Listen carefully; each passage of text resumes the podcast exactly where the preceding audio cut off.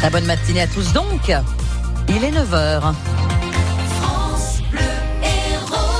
Les agressions de médecins sont en augmentation, Sébastien Garnier. Oui, l'Occitanie est même la troisième région la plus touchée euh, du pays, après l'Île-de-France et les Hauts-de-France. 151 agressions euh, déclarées euh, l'an dernier, 41 dans l'Hérault, soit le double de l'année précédente. Agression physique, celle à laquelle, auquel on pense en priorité, mais pas seulement, Salam Daoui. Deux tiers des agressions sont verbales, insultes ou menaces. Les agressions physiques et le vandalisme, cambriolage, sont au même niveau, c'est à 8%. Les cas où il y a une arme blanche ou bien une arme à feu sont très très rares.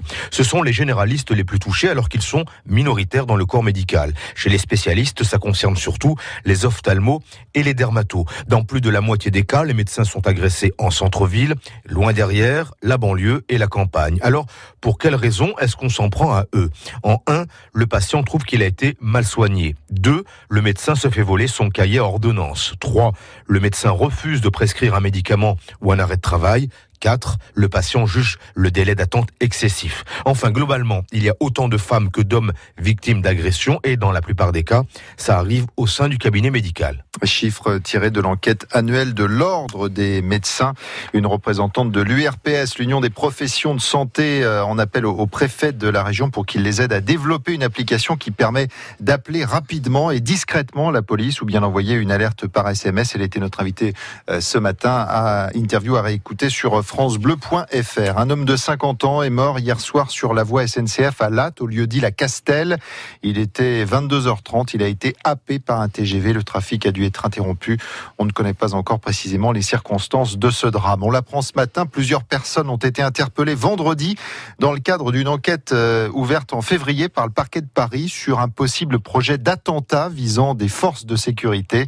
Les lieux de ces interpellations et le nombre de personnes concernées n'est pas précisé. On sait seulement que parmi ces suspects figure un mineur déjà condamné pour avoir cherché à se rendre en Syrie. Les législatives en Espagne, on retient la victoire relative du Parti socialiste et la poussée de l'extrême droite. Les socialistes totalisent 29% des voix, 123 sièges. La majorité absolue est à 176. Le PSOE va donc devoir trouver des alliances. La droite du Parti populaire est deuxième avec 17% des voix.